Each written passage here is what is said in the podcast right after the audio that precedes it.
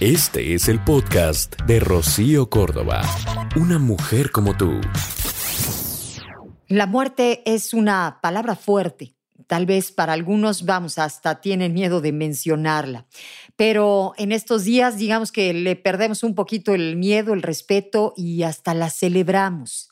Pero, ¿qué pasa después? Hoy vamos a estar hablando justamente de cómo podríamos enfrentar ese miedo que le tenemos a la muerte.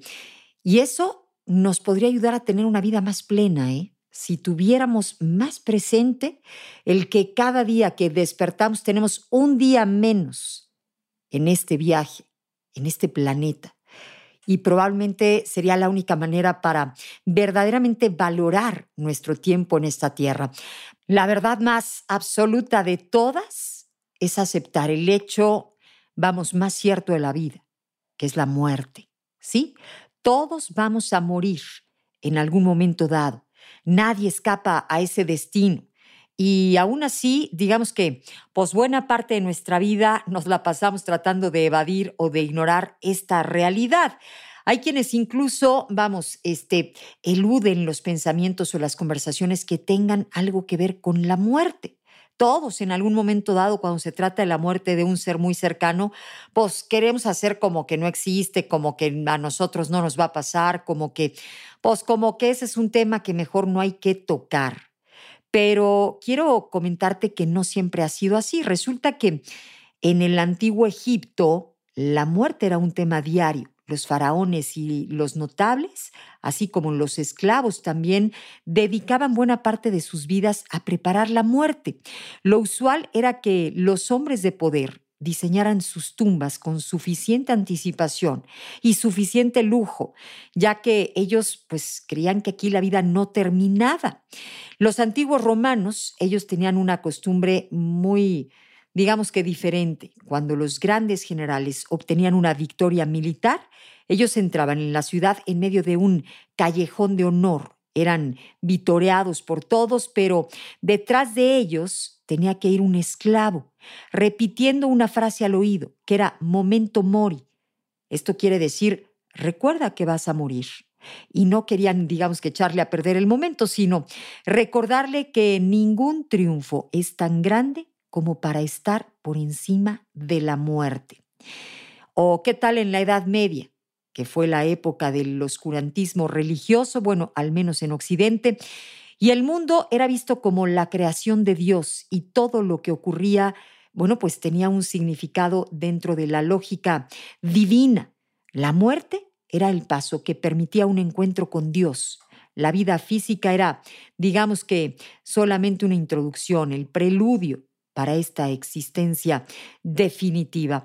Y las cosas, bueno, han ido cambiando, pero, pero lo que no cambia es que la muerte va a llegarnos. En algún momento, vamos, más tarde que temprano, más temprano que tarde, pero, pero pues de esto no nos libramos. Y por eso es que hoy vamos a estar tratando el tema de cómo enfrentar aquel miedo a la muerte podría llevarnos a tener una vida mucho más plena. Y es que sentir miedo a la muerte, digamos que es lo más común, lo más normal.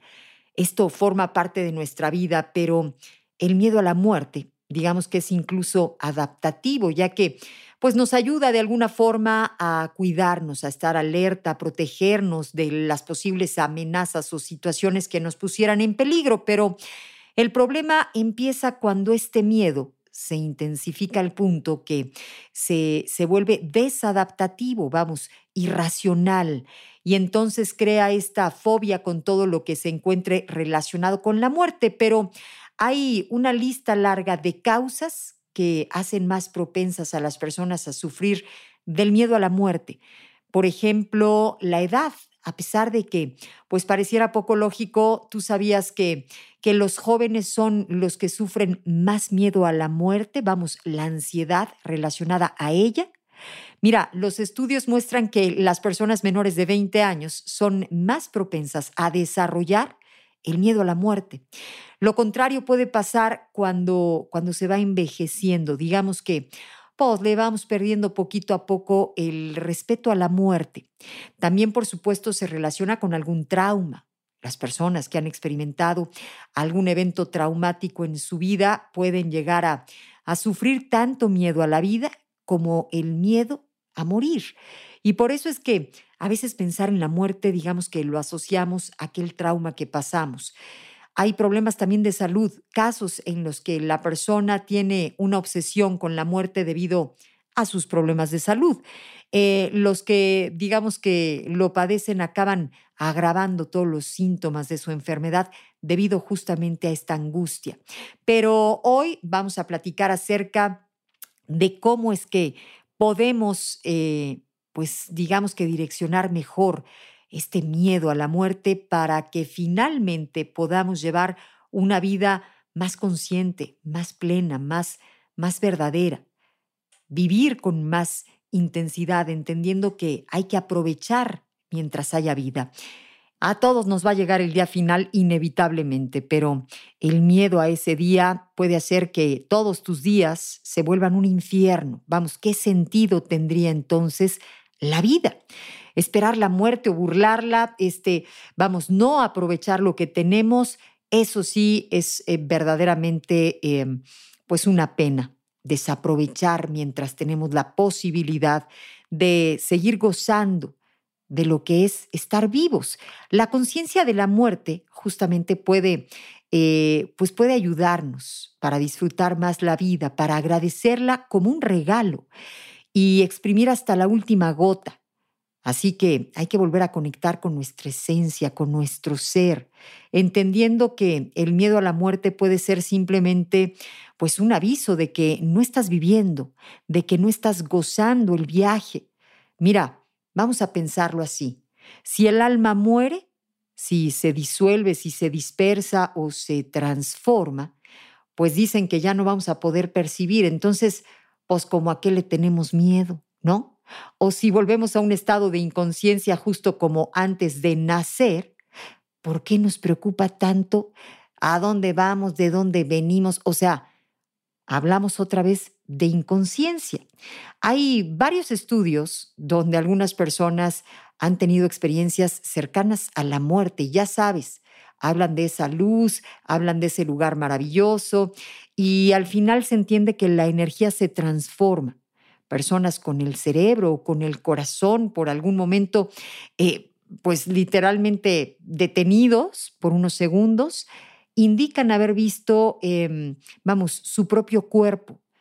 Se encontraron fuera de su propio cuerpo para después volver a entrar a él después de una reanimación. Vamos, hay que pensar que al final lo único que verdaderamente nos sobrevive o puede trascender son nuestras acciones, son nuestros buenos gestos.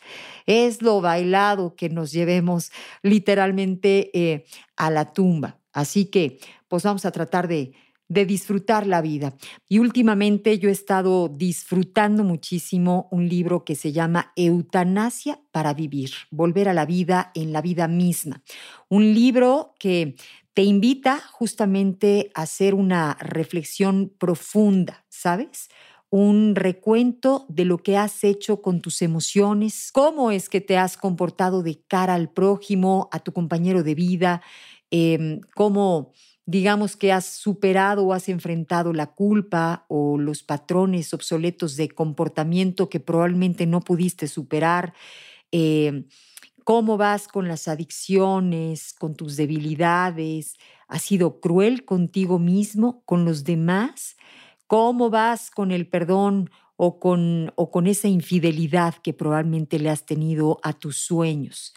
Y es que él dice que debemos encontrar un tiempo para contemplar cómo ha sido hasta ahora nuestro entendimiento, en dónde hemos puesto nuestra energía dónde se ha manifestado la luz, qué ha pasado con nuestra fe. Y a mí me parece que es un libro maravilloso que no te debes de perder. Y vamos a tener a Martina Chirica para que él mismo nos platique de este libro y de su experiencia maravillosa al haberlo escrito, justamente Eutanasia para Vivir. Él tiene una visión interesante sobre la vida y la muerte. Martín, cuéntanos, Cuéntanos de Eutanasia para Vivir. Hola Rocío, un gusto saludarte. Eutanasia para Vivir. Hay libros que Se escriben y hay otros libros que se viven. Y ese fue el caso de Eutanasia para vivir, porque hablar de muerte vino de una experiencia personal, una experiencia donde vi cara a cara el dejar, el terminar, la traición.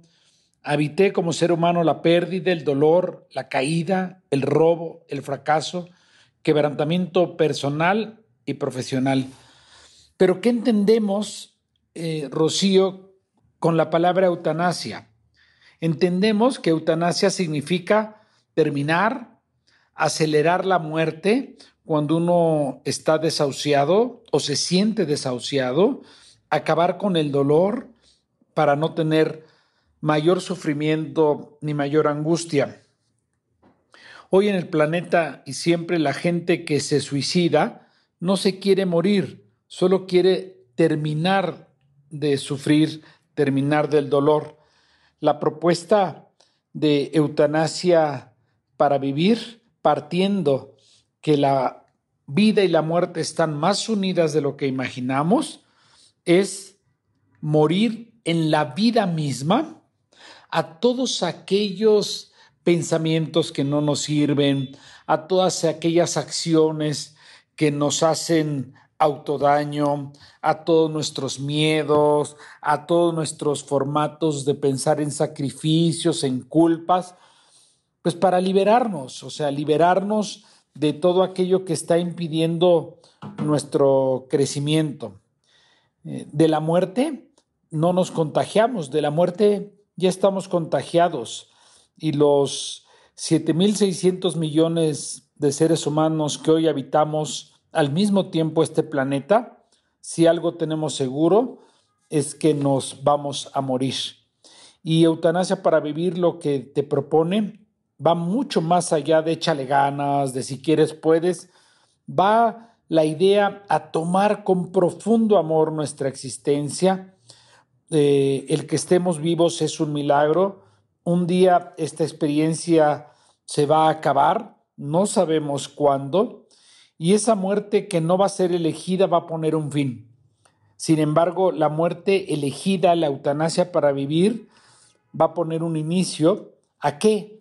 Pues a una nueva vida, una nueva vida donde nos tomemos más en cuenta, una nueva vida donde nos amemos más, una nueva vida donde no nos estemos olvidando de nosotros, no nos estemos engañando, Hacer este cambio duele, sí, Rocío, sí duele, y duele mucho. Pero ¿a quién no le ha invadido la tristeza algún día cuando un ser querido se muere? A mí sí. ¿Quién no ha tenido miedo? ¿Quién no ha tenido miedo? Yo sí. ¿A quienes no nos ha dolido el alma? A mí sí. Nos hemos sentido impotencia, nos hemos sentido solos, algún momento en la vida nos sentimos perdidos, fracasados, más de una vez ocultamos la tristeza, nuestro enojo y el dolor con sonrisas. A veces mentimos. A veces observamos juiciosamente a los demás y no nos volteamos a ver a nosotros mismos. Eh, culpamos a los otros más que asumir lo que nos corresponde a nosotros. A veces hemos llorado sin llorar. Nos hemos cansado de mantenernos fuertes. Y cada día es un día menos en el saldo que tenemos y que nos resta de vida, porque diario nos estamos envejeciendo. Cada día tenemos un día menos. Y todavía hay algunos, habemos algunos que no hemos tenido la valentía de perdonarnos totalmente a nosotros ni a los demás cuando nos han hecho daño.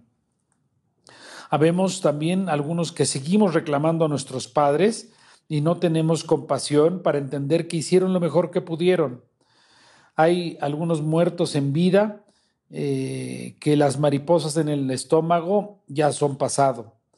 Habemos muchos que estamos pensando en el pasado o pensando en el futuro todo el tiempo con expectativas, perdiendo la oportunidad del hoy, de la vida de hoy. Habemos los que sonreímos más de una vez de manera falsa. Habemos los que somos presos de los personajes que hemos creado eh, habemos los que cargamos con tradiciones familiares que ya no nos sirven actualmente, pero las seguimos replicando y no hay valentía ni valor para soltarnos de ello. Habemos los que tenemos pareja, pero estamos muy solos, los que seguimos con dolor y estamos cansados de estar solos. Habemos los que trabajamos por dinero, haciendo lo que no nos gusta, los que cedimos la posibilidad de ser felices a los demás, los que nos seguimos engañando, en fin, lo que nos infectamos de rutina, a todo eso es lo que eutanasia para vivir invita a soltar, invita a morir. Primero sí tenemos que reflexionar mucho, tenemos que regresar a respetarnos, tenemos que soltar, tenemos que desaprender, tenemos que aprender a no querer, sino elegir, eh, ya no estar creyendo, sino teniendo seguridad. Tenemos que morir a muchas cosas para que nos podamos retomar, para que podamos renacer, para que podamos aprovechar la vida. Es importante morir tantas cosas que están impidiendo que crezcamos y que nos acerquemos a la única razón de nuestra existencia, que es ser felices. Y eso hay que elegirlo.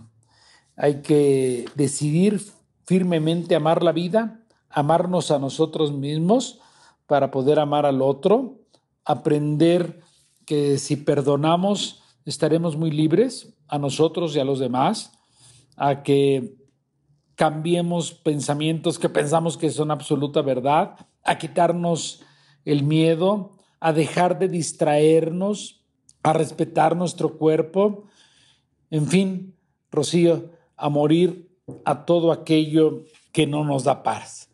Y si es que aplicamos esta muerte, esta muerte elegida, vamos a poder volver a nacer y solo de nuestra boca saldrán bellas palabras, ya no nos tomaremos nada personal, ya no supondremos nada y vamos a aprender a tener pasión y amor por cada vida que estamos experimentando en cada día.